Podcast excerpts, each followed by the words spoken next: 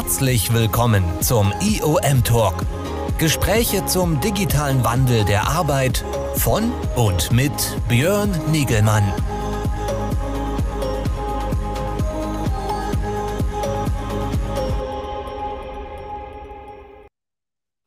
Ja, hallo, ich darf euch alle ganz herzlich begrüßen hier bei einem weiteren IOM Talk am Dienstagnachmittag. Mein Name ist Björn Negemann von Conquers Media und ich habe die Ehre, mich jede Woche Dienstag hier an dieser Stelle mit interessanten Gästen rund um den Wandel der Wandel und Tran die Transformation der Arbeit und der Arbeitsorganisation zu unterhalten. Das ist unser großes Thema unserer Shift-Work-Plattform, wo wir auch diesen IOM-Talk jede Woche machen, begleitend zu den verschiedensten äh, Fortbildungsevents äh, und Austauschformaten, die wir über die Plattform anbieten. Und diese Woche soll es einmal mehr um das Thema Veränderungsmanagement gehen, was natürlich überall ja, das Zünglein an der Waage für den Erfolg dieser ganzen Projekte ist. Äh, wir sagen immer wieder, es geht nicht um Technologie, sondern es geht um das Verändern der Individuen, der Organisation etc. Und dafür habe ich heute einen besonderen Gast. Ich darf hier gleich begrüßen den Conny Detloff. Er ist Organisationsentwickler und Senior Management Consultant bei Boris Glogler, äh, Gloga äh, und beschäftigt sich äh, mit diesem Thema sehr intensiv, äh, hat verschiedenste Stationen äh, auf diesem Weg äh, hinter sich und wir wollten ein bisschen über das Thema Transformational Change und Leadership sprechen, gleich nach dem kurzen Einspieler.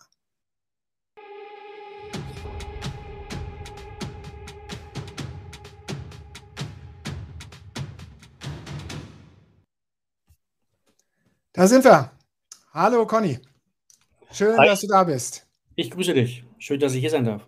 Ja, äh, ich habe die Ehre, Ehre liegt ganz meinerseits sozusagen, dich hier als Gast begrüßen zu dürfen. Äh, du bist äh, sehr äh, intensiv da draußen unterwegs dem Thema Veränderungsmanagement, äh, äh, publizierst dafür immer wieder spannende Beiträge auf, auf LinkedIn, leitest du Diskussionen an, machst äh, spannende Seminare, hast verschiedenste schöne Stationen hinter dir, wo du Unternehmen intern als auch extern geholfen hast auf diesem Weg, auf dieser Reise.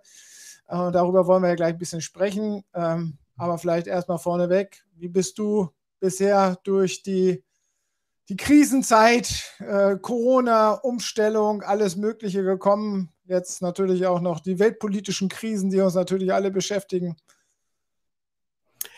Ja, ähm, zum Glück einigermaßen gut, weil ich zum Glück eine gute Homebase habe. Meine Familie, uns geht es entsprechend immer noch gut. Das heißt, äh, wenn wir mal leiden, ist es auf sehr, sehr hohem Niveau. Ja, also ähm, wir haben, von daher will ich gar nicht klagen. Ähm, es ist etwas natürlich jetzt in der Welt gerade, was jetzt uns seit bisschen mehr als zwei Jahren begleitet, ähm, wo wir sagen, das ist eine Krise. Ja, und ich bin mal gespannt, wie wir grundsätzlich als Menschen damit umgehen, was wir daraus lernen und was wir damit tun. Äh, es ist eine Krise, ich sage ja immer, es ist eine Krise, die da ist, weil wir einen großen Systemumbruch hier haben. Also nicht nur in allem, also in dieser ganzen Welt, Machtstrukturen, die sich verändern. Ja, nicht nur in den Unternehmen, sondern auch in der Gesellschaft, oder nicht? Ja, wir sind, ich sage immer so schön, wir sind in der westlichen Gesellschaft auf eine ganz gewisse Art und Weise sozialisiert worden.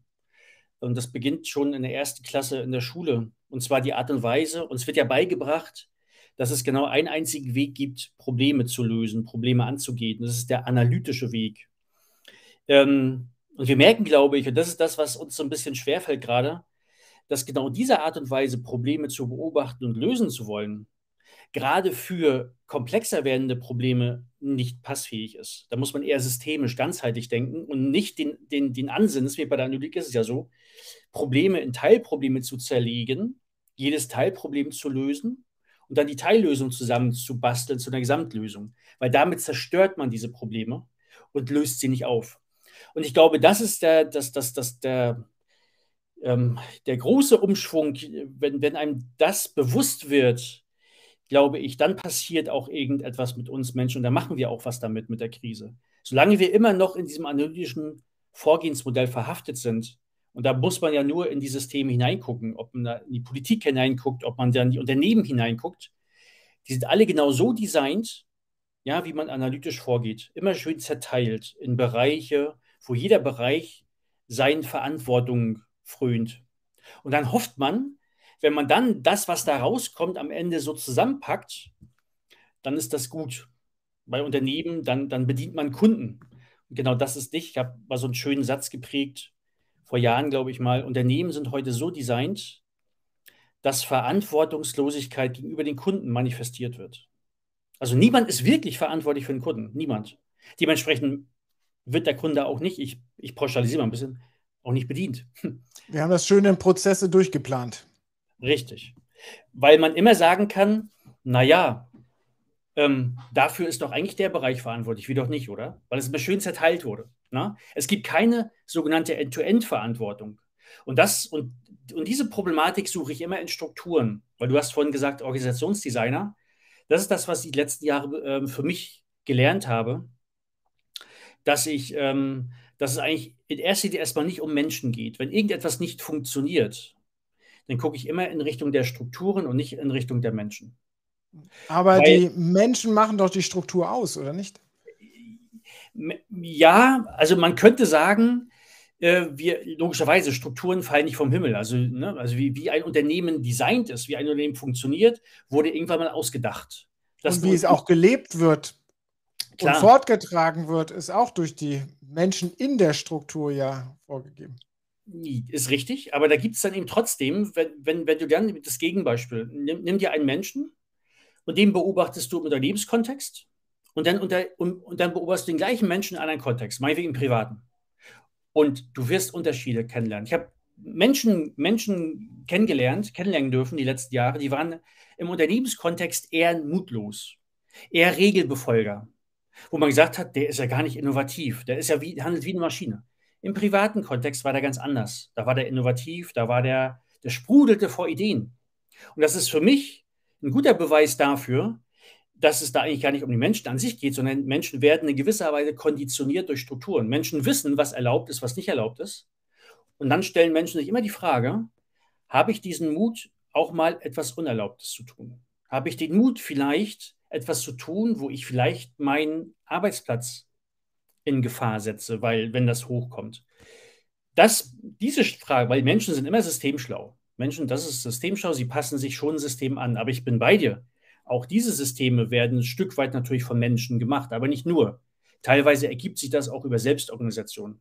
Ja, das, sind die, das sind die typischen informalen Strukturen in Unternehmen, die nirgendwo aufgeschrieben stehen, die sich trotzdem ergeben haben im Laufe der Zeit. Und wenn man dann fragt, wie sind denn die entstanden eigentlich, dass beispielsweise in einem Meetingraum der bestimmte Platz immer für einen Chef da ist, das steht ja nirgendwo.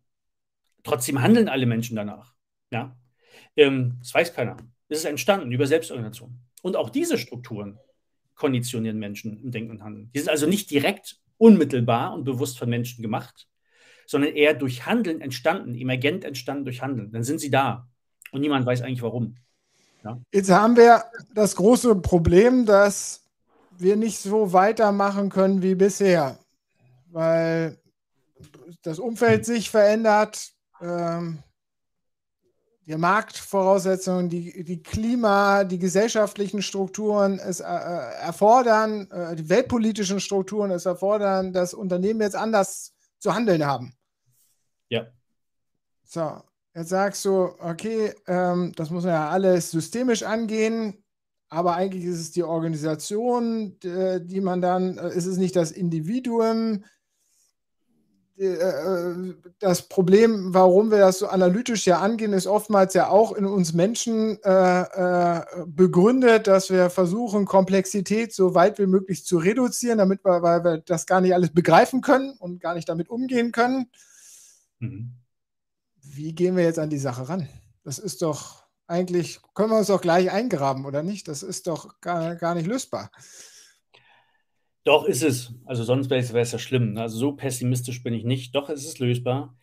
Wie wir gerne vorgehen, wie ich gerne vorgehen in Unternehmen, wenn wir dann da sind, ist, ähm, dass wir uns, ähm, dass wir im ersten Schritt erstmal transparent machen, warum im Unternehmen so gehandelt wird, wie gehandelt wird. Und dann die Frage, ist es eigentlich gut? Das heißt, wir gucken uns Strukturen an, wir, wir gehen in ein bestimmtes Team vielleicht hinein in dem Unternehmen und schauen einfach an, was müsst ihr, für wen macht ihr eigentlich was? was? Was baut ihr? Programmiert ihr was? Seid ihr eher ein Service-Team und für wen? Für wen ist das gut? Wenn das geklärt ist, was das Team, also was eigentlich die Identität dieses Teams zum Beispiel, also wir fangen sehr, sehr klein an, um es klein zu halten, dann gucken wir uns an, wie arbeitet ihr eigentlich zusammen? Also wie plant ihr, wie, wie dokumentiert ihr eure Arbeit, wie kommuniziert ihr? Und spätestens da wird dann häufig klar, oh, das, was wir eigentlich machen wollen, wofür wir eigentlich da sind, dafür passt eigentlich die Art und Weise, wie wir arbeiten, gar nicht. Das ist ja eigenartig, weil das ist irgendwie Mist. Und, und dieses Gap, das versuchen wir dann zu lösen, indem wir sagen, naja, welche Strukturen bräuchtet ihr denn? Braucht, braucht ihr ein bestimmtes Meeting? Wer muss daran teilnehmen? Also wir machen es sehr, sehr konkret, sodass dann diese Menschen nach einer ganz gewissen Zeit vielleicht neue Strukturen, Prozesse haben, die, nach denen sie denken und agieren und hoffentlich dann merken, oh, das wird jetzt besser. Weil unser Kunde, für den wir was tun, gibt uns das Signal, dass wir jetzt irgendwie mehr Nutzen für ihn stiften. Wir arbeiten besser. Und alleine das führt dazu, dass Menschen sagen, wow, das ist cool, diese Erfahrung gemacht zu haben, an Strukturen was angepasst zu haben und dann besser zu arbeiten, sich besser einbringen zu können. Weil auch das ist ja meistens ein Punkt, ähm, dass viele Menschen im, im Rahmen der Arbeit sagen, ich kann mich irgendwie gar nicht einbringen. Die, die Dinge, die ich entscheiden könnte, weil ich es kann, darf ich nicht, weil da gibt es einen Chef oder einen Chefchef, -Chef, eine Chefin, die, die müssen das entscheiden, aber die können es nicht. Die muss ich schulen. Solche Geschichten, die nimmt ja jeder wahr. Und wenn das immer ein bisschen weniger wird, wenn Menschen das Gefühl haben, oh, und wenn es nur Kleinigkeiten sind und immer besser wird, ich kann mich immer mehr einbringen. Ja, ich kann das, was ich habe, meine Skills, meine Kompetenzen einbringen. Und das führt zu etwas Gutem. Das wird auch gebraucht im Team. Dann führt das dazu, dass quasi so sukzessive so ein kleiner Flächenbrand ähm, ausbricht, wo Menschen das Gefühl haben, wir können was tun. Ja, wir müssen nicht den Kopf in den Sand stecken. Und das ist die Idee immer, in klein anzufangen, weil sonst verschluckt man sich. Ne? Wenn man immer ganz großen, ersten großen Schritt machen möchte, ist es meistens so, weil das Thema so unglaublich komplex ist, äh, transformiere mein Unternehmen, dass man sich verschluckt, dass man stolpert und überhaupt keinen Erfolg hat. Ja, und dann. Aber das Problem dahinter, warum man ja diesen einen ganz großen Schritt machen will, ist ja oftmals, dass dahinter ja eine Organisation, ein Unternehmen steht, was irgendwo eine Zielsetzung hat, die hat erkannt, dass es da ein Problem gibt. Es braucht, es gibt da jetzt Veränderungsbedarf und das sollte doch jetzt zu, zu einem ganz bestimmten Zeitpunkt X in der Zukunft abgeschlossen sein. Und deswegen muss, hat man das durchgeplant, jetzt diesen einen großen Schritt zu machen. Genau. Ähm, wie kommt man, wie kann man das vereinen? Weil dein Vorgehen, äh, dein Vorgehen ist auch irgendwo planvoll, aber zunächst erstmal ja nicht verkaufbar als Zeitpu äh, zu einem Zeitpunkt X in der Zukunft abgeschlossen. Genau. Ähm, ja, diese Illusion, die versuchen wir Menschen zu nehmen, zu glauben. Transformation ist etwas, was man planen kann und sagen kann, so in x Monaten sind wir fertig. Und dann sind wir im Land, wo Milch und Honig fließt. Und dann müssen wir uns nie wieder darum kümmern. Ähm, das versuchen wir in Gesprächen, bevor wir natürlich anfangen, diese Illusion, diese Erwartung zu nehmen. Die Erwartung zu nehmen, dass wir mit einem Rezept kommen, dass wir mit einem, mit, mit einem Framework, mit, ein, mit, einer, mit einer Best Practice kommen und sagen, genauso müsst ihr das machen und dann wird es euch wieder gut gehen. Wir sagen eher, das, was ihr braucht, das findet ihr selber, weil das Wissen dazu ist bei euch im Unternehmen schon da. Die Menschen, die wissen, wo es hakt und wo es nicht hakt. Wir, was, was bringen wir, wir mit? Wir bringen eher, ich würde mal sagen, so Good Practice mit, so Designprinzipien. Worauf muss man achten? Wir bringen bestimmte Fragen mit, wir bringen Checklisten mit, wir bringen Templates mit, die aber gefüllt werden mit Inhalten im Unternehmen selber, von, von den Menschen im Unternehmen selber. Und dann sagen wir, das ist eher eine Reise eine Reise, die niemals endet. Und am Ende des Tages habt ihr bei euch im Unternehmen eine Fähigkeit aufgebaut, dass ihr zukünftig dann vielleicht Berater oder externe Hilfe gar nicht mehr braucht, weil ihr das selber könnt. Ja, weil ihr euch selber hinterfragen könnt, weil ihr regelmäßig eure Strukturen hinterfragen könnt. Aber am Ende seid ihr nie, weil es gibt nicht das optimale Organisationsmodell. Das gibt es nicht, wo man sagt, wo man wirklich so ein, wie so ein Rezept abhaken kann. Das sind 100 Punkte. Ich habe 100 Punkte, habe ich jetzt abgearbeitet und jetzt habe ich das, was ich immer haben wollte. Aber, Aber dahinter steckt, dass wir erstmal ein Verständnis, ein Umdenken im Kopf brauchen von diesem, äh, da gibt es ja immer dieses äh, äh, Change the State zu einem äh, State of Change. Also von, äh, ich will jetzt einen Status verändern zu einem Status des ständigen Veränderns kommen und das in einem Denkansatz, den wir als Unternehmen und auch als Unternehmensführung verstehen und auch akzeptieren, äh, sozusagen, dass das so ist, dass wir jetzt nicht übermorgen den nächsten Status erreicht haben, sondern jetzt auf dieser dauerhaften Transformationsreise sind. Wie gut können das die Unternehmenslenker und äh, Verantwortlichen schon das akzeptieren, diese, dieses Denken? Ähm, es ist deshalb herausfordernd, also wenn man sich allein, also unsere Begriffe beispielsweise, wie zum Beispiel ein Begriff wie Change Management, ist nicht unbedingt förderlich dafür, diese Sicht nicht mal einzunehmen, die du gerade gesagt hast. Weil Change lässt sich nicht managen. Mhm. Ja, Change geschieht. Ich, ich, ich, ich muss einwirken auf Wandel natürlich.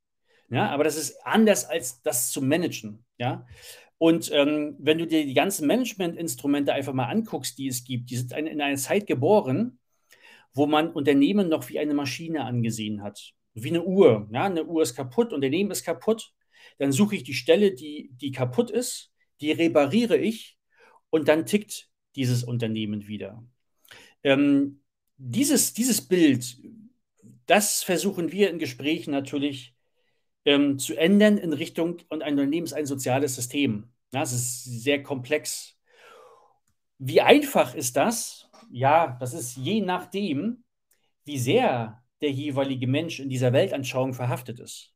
In dieser Weltanschauung der Analytik, in der Weltanschauung der, das ist wie eine Maschine, es funktioniert wie eine Maschine. Ähm, aber ich, meine Beobachtung der letzten Jahre ist immer so, dass diese alte Weltanschauung natürlich immer mehr, immer mehr ins Bröckeln gerät, weil Menschen merken, mit all diesen verheißungsvollen ähm, Ansagen, was da gemacht wird im Kontext von Change Management. Und da gibt es diese fünf oder sechs Schritte oder sieben, manchmal sind es acht. Die müsst ihr nur durchlaufen und schwupps habt ihr das gemacht. Da werden die Menschen, die beobachten immer mehr, dass das einfach nicht stimmt. Und dementsprechend die Suche nach etwas Neuem, ähm, was derzeit auch noch ein blinder Fleck ist, wo er sagt, ja, was ist denn das Neue? Und da versuchen wir reinzustoßen und zu sagen, ja, wir haben eine Möglichkeit, ähm, und bestenfalls, und das ist deshalb auch eine Reise, dieses Neue werdet ihr finden. Weil eigentlich wisst ihr alles im Unternehmen, was ihr braucht. Es muss halt nur herausgekitzelt werden. Und das verstehe ich ganz persönlich unter Transformation, natürlich unter Beachtung, und das wird meistens nicht gemacht, unter, unter Beachtung der Sozialisierung, die wir alle durch, durchlebt haben, ich auch. In der westlichen Gesellschaft sind wir, ohne dass man es pauschalisiert, auf eine ganz gewisse Art und Weise sozialisiert ist nämlich dieses Statusdenken, dieses Rollendenken. So sind wir groß geworden. Ähm, das heißt, dass Menschen sich immer gerne in der westlichen Welt mit etwas im Außen identifizieren. Eine Rolle ist immer etwas im Außen. Ein Status ist immer etwas im Außen. Hat nichts mit mir zu tun. Ja, aber sie identifizieren sich damit. Und das sind Themen, die beobachtet man dann, in der, oder ich in Unternehmen, die dann so eine Transformation natürlich ein bisschen behindern. Denn wenn du Strukturen änderst, eine Rolle ist ja nichts anderes als eine Struktur. Wenn du die änderst oder wenn du sie sogar wegnimmst, weil du sagst, die, die fügt, also trägt nichts mehr zur Wertgenerierung bei. Wenn ein Mensch, und so bin ich grundsätzlich auch sozialisiert, wenn du dem diese Rolle nimmst, dann fühlt er sich quasi nicht getötet, aber schon irgendwie gleich minderwertig. Dann, ne, und, und das versuchen wir zu thematisieren, dass man sagt, das geht, da geht es nur um eine Rolle, da geht es nicht nur um dich. Du wirst weiterhin gebraucht. Nur weil vielleicht eine Rolle verändert wird oder angepasst wird oder vielleicht wie weggenommen wird, heißt das nicht, dass du nicht mehr wichtig bist. Und das versuchen wir zum Thema zu machen.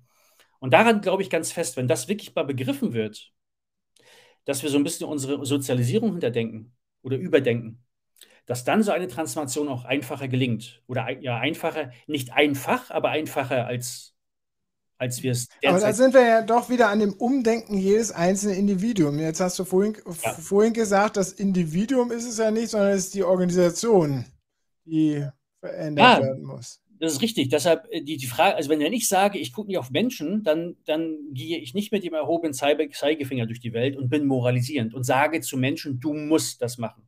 So ein Satz wie du musst kommt nie über meine Lippen. Dann würde ich quasi auf Menschen einwirken. Würde ich nie machen, weil mein Glaube ist eher, wenn, wenn wir zusammen natürlich mit den Menschen Strukturen ändern, dann erkennen Menschen diese neuen Strukturen handeln anders oder eben auch nicht. Ist ihre Entscheidung. Menschen können auch sagen, ja, die Struktur finde ich nicht gut, danach handle ich nicht.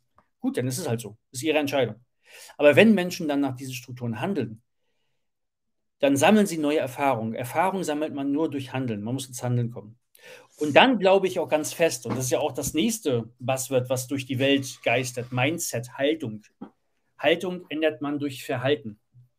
Ja. Und dann kriegst du eine andere Haltung und dann, und dann, dann, dann, dann verhältst du dich auch anders. Das ist irgendwie so ein Kreislauf. Aber ich fange immer, immer grundsätzlich, also nie bei der Haltung der Menschen an, sondern gucke immer nur, wie wird, wie wird Verhalten konditioniert durch irgendwelche Strukturen, welche Strukturen sind es und die zusammen zu ändern. Und dann haben die Menschen die Freiheit und auch die Verantwortung, sich selbst gegenüber und anderen gegenüber, die Frage zu beantworten, ändere ich, also handle ich danach oder handle ich nicht danach? Auch die Freiheit haben sie. Nur natürlich mit der Konsequenz, und das sage ich auch immer dazu, weil so ein Unternehmen ist ja auch kein Wohlfahrtsverein, ist kein, kein Wellness-Oase dort. Man geht ja eine gewisse Mitgliedschaft ein. Und wenn in einem Unternehmen beispielsweise eine gewisse Sache, eine gewisse Transformation angelaufen ist und ich als Mensch sage, ich will das nicht, dann müsste man auch die nächste Konsequenz sagen, eigentlich dürfte ich nicht mehr Teil des Unternehmens sein. Das ist ja immer so, weil man geht Vertrag ein. So. Und das ist die Konsequenz, deshalb sage ich auch Freiheit und Verantwortung, die ein Mensch selber hat. Also ich kann jetzt beispielsweise nicht, auch bei unserer Firma, bei Boris Dor Consulting sagen, ähm, ich mache alles ganz genauso, wie ich das gerne möchte. Das wird nicht funktionieren. Dann wird irgendwann das System sagen, sag mal, Conny, was ist mit dir los? Wenn du alles anders machst, als wir es vereinbart haben hier im System bei uns, wenn du alle Strukturen negierst, dann kannst du nicht mehr Mitglied bei uns sein. Das geht, funktioniert nicht. Das ist wie ein Fußballer, der kann auch nicht auf dem Feld sagen, nee, aber ich möchte jetzt den Ball mit der Hand ins Tor buxieren und fordert vom Schiedsrichter, dass das Tor anerkannt wird. Da, da, kann der auch nicht. Kann er machen. Da wird aber jeder Zuschauer sagen, was ist mit dem nicht in Ordnung? Es gibt gewisse Regeln, die muss er einhalten. Das, das gibt es doch nicht. Die spielen Fußball, kein Handball. Ähnliches ist dort auch. Ja. Trotzdem nochmal auf die, ein, die eine Frage zurückgehen, weil ich die noch mir zu wenig beantwortet äh, fühle, sozusagen, wie gut die Unternehmen das können, sozusagen diesen, diesen Switch, dieses Umdenken hinzukriegen, weil letztendlich der, äh, das Setting, in dem dieses Umdenken stattfinden kann, auch bei den einzelnen in, äh, Individuen in dem System, da muss ja ein gewisser Freiraum von den Unternehmenslenkern vorgegeben sein. Also sprich, wie weit ist dieses Verständnis bei den Unternehmenslenkern, Unternehmensverantwortlichen schon so, dass sie sagen, okay, Transformation ist eine Reise, wir erlauben das, wir wissen, dass das nicht von heute auf morgen stattfinden kann, dass es nicht klar planbar ist, sondern dass es halt ein Weg ist, den wir zu beschreiten haben, äh, dass es länger dauert, langfristig anzugehen ist. Wie, wie gut ist das verstanden? Es ist noch nicht unglaublich breit, weit verbreitet, würde ich sagen. Noch nicht. Ich würde jetzt nicht sagen, ich würde nicht sagen, dass das hat, hat niemand begriffen, aber ähm, das, da ist noch ein bisschen Weg zu gehen. Und das ist, glaube ich, mit einem Punkt auch, warum in der Beobachtung viele Unternehmen irgendwann in eine Phase kommen der Transformation, wo ein bisschen Ernüchterung eintritt. Man sagt, oh, wir haben uns eigentlich mehr, vor, mehr vorgestellt. Ja. Aber irgendwie naja, ein bisschen besser geworden ist es, aber nicht so richtig ganz doll. Ähm, ja, das ist, das ist auch ein Hebel, wo man ansetzen könnte und sich die Frage stellen, wie schaffe ich es in, in der Kommunikation mit diesen Menschen, ähm, irgendwie diese Menschen so zu irritieren, dass sie ihr Weltbild hinterfragen. Und es ist immer das Gleiche. Ne? Unternehmen ist eine Maschine. Ich kann Change managen. Ich kann, wenn ich gut genug denke, kann ich einen Zeitpunkt in der Zukunft planen, wo ich mein und dann, wo ich das Unternehmen dann transformiert habe. Äh, dieses Weltbild einzureißen, ähm, ist, ist eine Aufgabe. In der, und das schafft man nur über Kommunikation, indem Menschen, indem man mit diesen Menschen in, in Aktion tritt. Ja. Du hast es ja vorhin schon angeführt, wir sind alle in ganz bestimmten Zeiten sozialisiert worden. Äh, wir haben natürlich da einen Generationseffekt, dass da äh, in bestimmten Positionen ganz bestimmte Leute sitzen, die ganz bestimmt sozialisiert, ausgebildet wurden mhm. sei es in den Unternehmen, sei es in der Politik und dass sich natürlich erst langsam vollzieht, dass da anderes Denken sozusagen reinwächst, nachwächst. Mhm. Braucht es das? Brauchen wir sozusagen, müssen wir als jene, die hier ungeduldig am Tisch mit den äh, oder unter dem Tisch mit den Füßen scharen, dass endlich diese Veränderung stattfindet, einfach äh, jetzt auch die Füße stillhalten und sagen, okay, auch wir müssen jetzt einfach das akzeptieren, dass manche halt einfach in diesem alten Denken äh, aufgezogen sind und gar nicht anders können und deswegen der Veränderungsprozess, Transformationsprozess in Deutschland jetzt nicht äh, von heute auf übermorgen stattfindet, sondern eigentlich erst eine Perspektive von 20, 30 Jahren ist? Das ist eine gute Frage. Also ich will nicht zu pessimistisch klingen, aber ja, das kann sein. Also ich habe, ich, ich war aus eigener Erfahrung, ich war selber Führungskraft, damals bei Otto, und habe auch selber eine Transformation mitgemacht als Führungskraft, als Mensch in der Rolle Führungskraft. Und äh, dementsprechend weiß ich auch, was da von diesen Menschen, ich sage mal so, abverlangt wird. Und deshalb habe ich vorhin auch noch ganz, ganz bestimmt gesagt, Weltanschauung. Das ist etwas, was sich über Jahre, glaube ich, durch Sozialisierung ergeben hat. Wie gucke ich auf die Welt? Beispiel, nimm, Führung. Wie definiere ich Führung? Na, die alte Welt, die tradierte Welt ist, so ein die Weltanschauung, ich als Führungskraft bin Chef und ich und das Team ist für mich da. Die Teams sind für mich da. Wenn ich was brauche, und so, so wurde es ja gelebt, das hört sich hart an, aber so wurde es ja gelebt. Wenn ich was brauche, bestelle ich die Menschen zu mir, dann kommen die zu mir. Das ist die Weltanschauung. Ich berufe ein Menschen, ein und sie kommen. Genau. Je länger Menschen in so einem Setting gelebt haben, desto schwieriger wird es diesen Menschen fallen, dieses Weltbild zu ändern. In eine andere Weltanschauung, wo, wo ich sage, ich als Führungskraft, ich bin für andere Menschen da. Ich bin dienend für diese Menschen. Ich sorge dafür, dass diese Menschen bestmöglich arbeiten können. Ich gebe ihnen einen Rahmen, eine Umgebung, eine Umwelt. Ähm, das ist ähnlich vergleichbar, so ein Analogon. Die, die hinken immer wenn, nimm einen Mensch, der, nimm einen Christ und du forderst von dem, jetzt konvertierst du in eine andere Religion. Das ist ähnlich. Das ist auch ein Weltbild, eine Weltanschauung. Wie gucke ich auf die Welt? Das wird denen genauso schwer fallen, bis wahrscheinlich vielleicht sogar unmöglich sein, das zu tun. Ähm, deshalb habe ich Demut davor und das ist auch der Grund, warum ich niemals mit dem erhobenen Zeigefinger zu den Menschen gehe und sage, du machst das aber falsch, du musst es ab sofort anders machen. Deshalb, ich habe selber erlebt, wie es ist und ich glaube, das hilft mir dabei, da ein bisschen demütig dem gegenüber zu sein. Heißt aber nicht, dass ich deshalb Kopf in den Sand stecke und sage, wir können nichts tun. Doch, ich glaube schon. Ich weiß aber nur, wie schwierig das ist. Und ich weiß auch, wie schwierig es, es fällt, diesen Menschen anders zu denken, einen anderen Denkrahmen einzunehmen. Das ist, das ist gerade die große Herausforderung, die wir haben. Ich sage mal in der westlichen Welt kannst du überall hingucken. Ist, weil wir alle ähnlich eh sozialisiert wurden. Also, als Verantwortliche für so einen Veränderungsprozess, wir haben halt irgendwie diesen Auftrag bekommen, da jetzt irgendwas zu verändern, größer mhm. oder kleiner. Mhm. Aus unserem Gespräch heraus.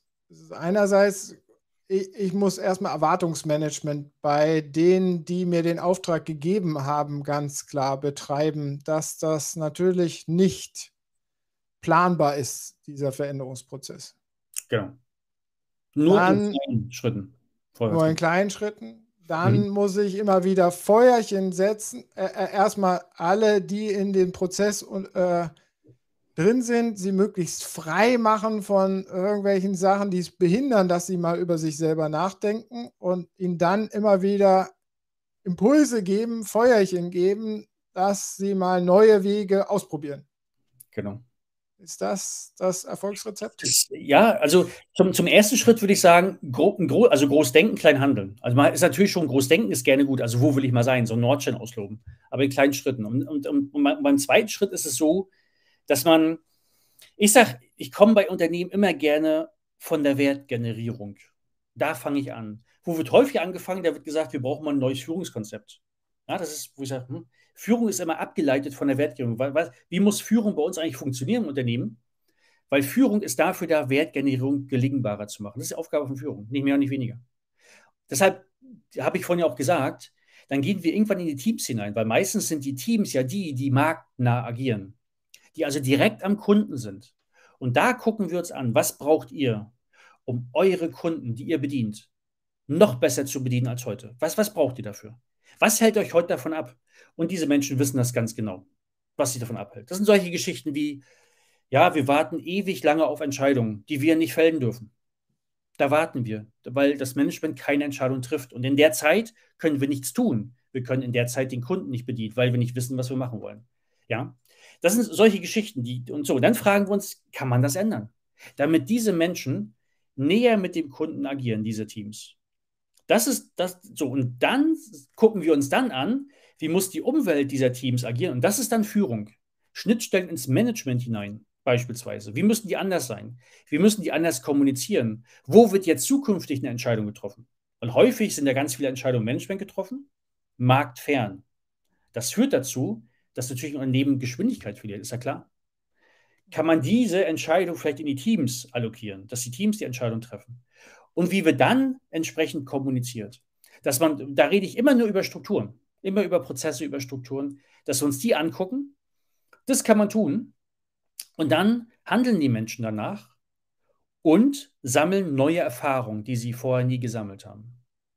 In der Hoffnung, dass sie dann über diese neue Erfahrung vielleicht ihre Haltung, ihr Weltbild ein bisschen hinterfragen und sagen, früher habe ich so gedacht. Hm. Das funktioniert aber auch. Hm.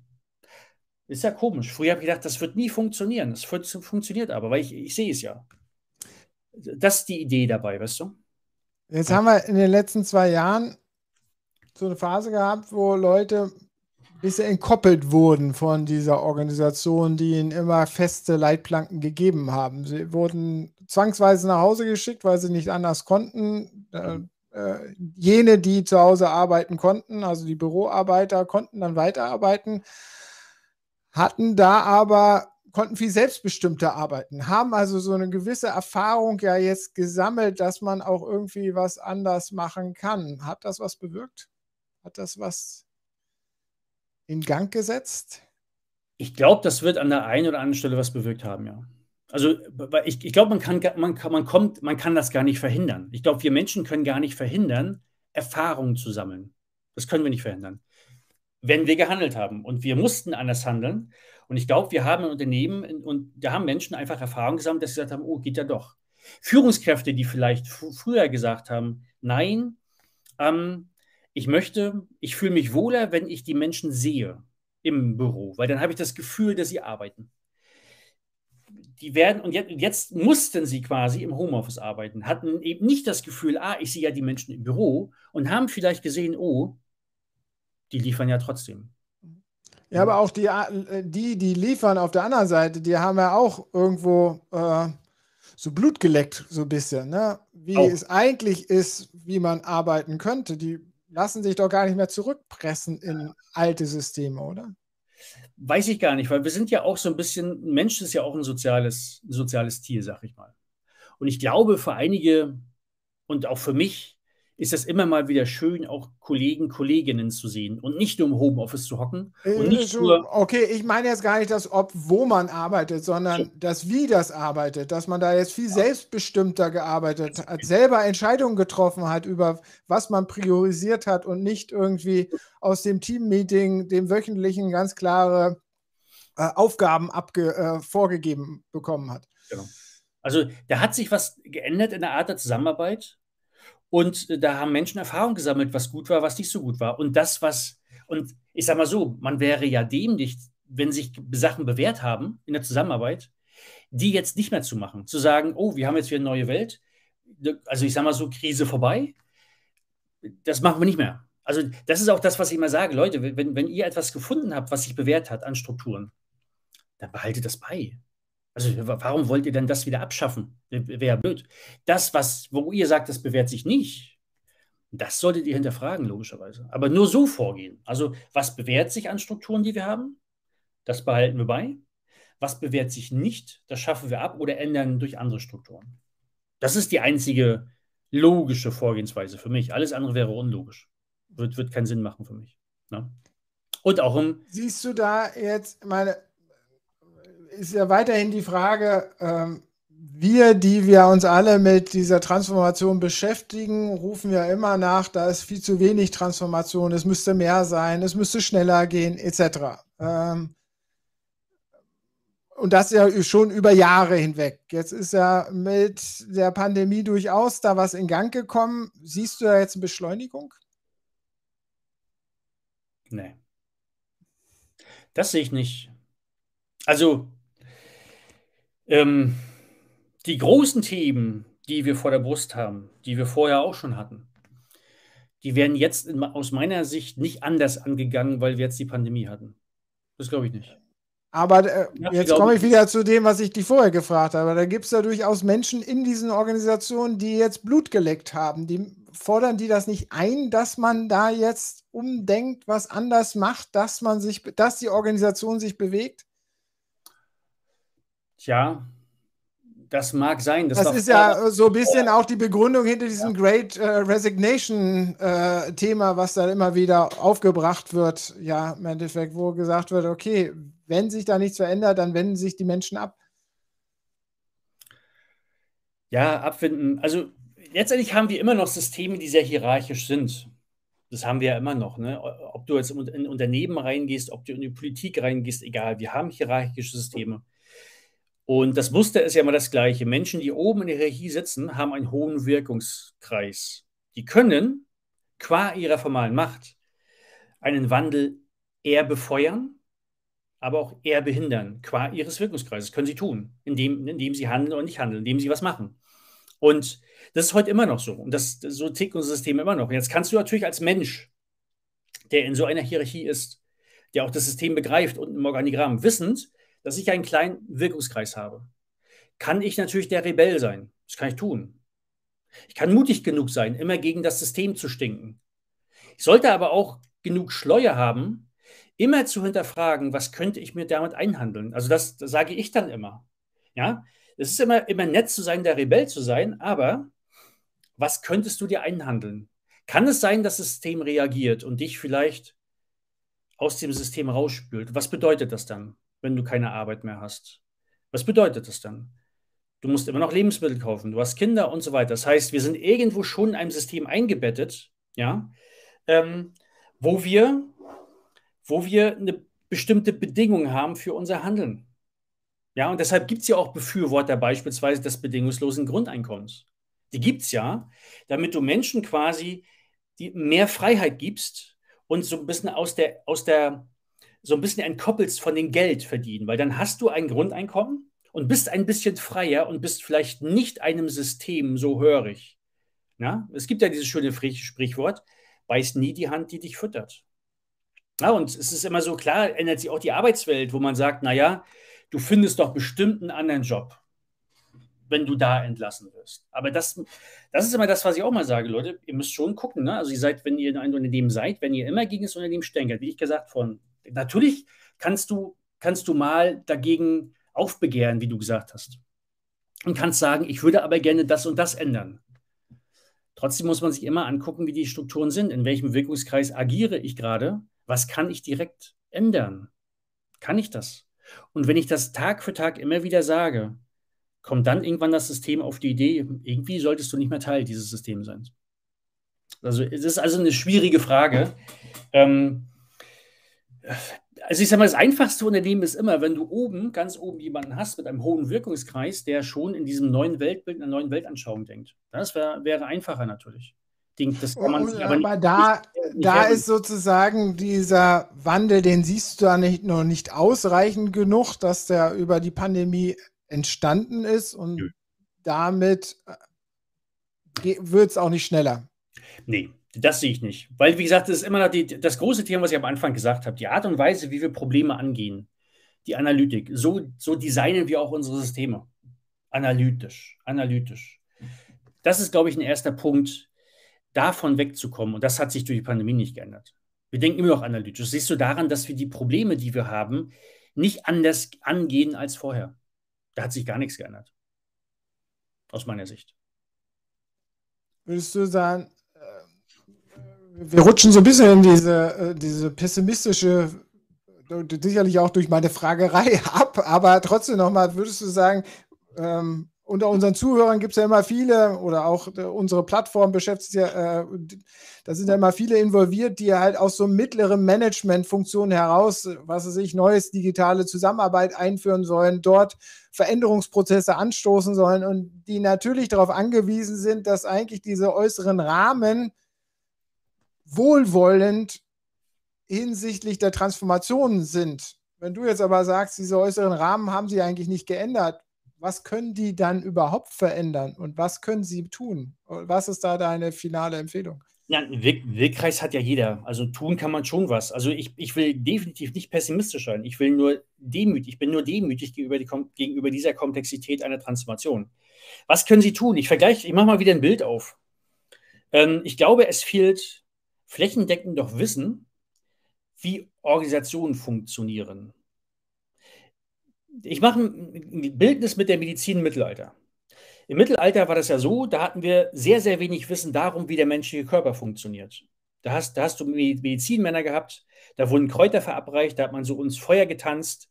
Bei einigen Menschen hat es geholfen, bei anderen nicht. Und da hat man immer so gesagt, ah, das, das hilft, das hilft. Ähnlich müssen wir, und dann haben wir die Medizin weiterentwickelt. Wir haben Wissen entwickelt, wie funktioniert eigentlich der menschliche Körper. Konnten dementsprechend viel besser über medizinische Eingriffe auf den menschlichen Körper ein, äh, ähm, einwirken, ihn heilen und nicht mehr auf. Aber auch sehr analytisch. Ähm, ja, teilweise schon. Deshalb gibt es ja bei einigen Krankheiten, weil wir nicht systemisch drauf gucken, haben wir da immer noch Probleme in der Medizin. Ich will nicht sagen, dass wir mit der Medizin schon am Ende, am Ende sind. Wir sind da sehr analytisch vorgegangen, na klar. Auch das wäre der nächste Schritt. Aber wenn wir da erstmal hinkommen würden, grundsätzlich Unternehmen besser verstehen zu wollen. Und das, wenn man ja mal guckt, wenn man die aus, in die Ausbildung der, der Manager guckt, in die BWL guckt, ist das nie Bestandteil der Ausbildung gewesen. Systemtheorie, wie funktionieren eigentlich Unternehmen? Da wurden andere Sachen, ähm, ähm, auch, äh, da wurden andere Sachen gelehrt. Und Aufbau das, und Ablauforganisation. Genau, genau. Das ist der erste Schritt, dass, wo ich Menschen immer, und da gibt es mittlerweile sehr, sehr schöne Bücher, die, die, wo, die man lesen könnte, um für sich erstmal Wissen aufzubauen, damit man nicht immer nur in der, in, in, im Zufall verhaftet ist und in der alten Welt. Wissen aufbauen, wie funktionieren Unternehmen. Das ist immer mein erster Rat, den ich gebe. Und meistens sind das Bücher, die, ähm, ja, die nicht so bekannt sind. Logischerweise. Weil meistens werden ja Bücher promotet, die immer noch mit dem alten Handwerkszeug daherkommen. Das sind meistens Bücher, die nicht so bekannt sind, die es aber gibt. Das empfehle ich mal Menschen. Lest die und versucht Erkenntnisse aus diesen Büchern zu übertragen in euren Alltag. Denn nichts machen wäre falsch. Das, das ist auch niemals mein Rat und auch niemals meine Idee, dass man sagt, ich kann ja gar nichts machen. Na klar kann ich was machen. Ich habe immer einen Wirkkreis, ich muss mir nur gucken, wie groß ist mein Wirkungskreis. Aber in dem Wirkungskreis, wo ich bin, kann ich was verändern, auf jeden Fall. Aber dann best, bestenfalls mit einem neuen Denkrahmen, mit einem neuen Wissen, was heute noch nicht so verbreitet ist. Eine, eine aktuelle Buchempfehlung? Das ist hier von Martin Pfiffner, die dritte Dimension des Organisierens. Da wird nämlich das Viable System Model ähm, sehr, sehr, sehr anschaulich erklärt. Das, war das VSM von Stafford Beer. Äh, der, der Martin Pfiffner ist, ähm, ist Schüler gewesen von dem Stafford Beer, hat jahrelang, ich glaube jahrzehntelang sogar, Unternehmen auch bei Transformation begleitet und hat eben dieses Denkmodell des VSMs äh, immer als Werkzeug genutzt. Und in dem Buch beschreibt er das sehr, sehr eingängig, wie man eigentlich Unternehmen beobachten sollte oder Organisationen und wie man auf Basis dieser Beobachtung Organisationen redesignen könnte. Um, er, macht mich auch den Vergleich zur Medizin, um Anomalien festzustellen in Unternehmen. Wo, wo hakt es? Das sind meistens strukturelle Themen. Wo gibt es strukturelle Probleme in Unternehmen, die man lösen muss? Ähnlich wie eine Krankheit beim Menschen, die man beheben muss. So geht er dort auch vor. ein unglaublich geniales Buch. Sehr praxisnah, aber fundiert auf eine, auf eine richtig, richtig, richtig gute Theorie. Conny, vielen Dank, dass du da warst. Vielen Dank für deine Zeit. Gerne. Vielen Dank für alle, die uns zugeschaut haben, nachgeschaut haben, nachgehört haben. Das Ganze ist ja auch als Podcast verfügbar auf den entsprechenden Plattformen. Schön, dass ihr da wart. Äh, nächste Woche geht es hier weiter mit einem weiteren äh, IOM-Talk am Dienstagnachmittag. Du bleibst noch kurz im Stream, aber wir verabschieden uns aus dem Stream soweit. Tschüss da draußen. Ciao, ciao.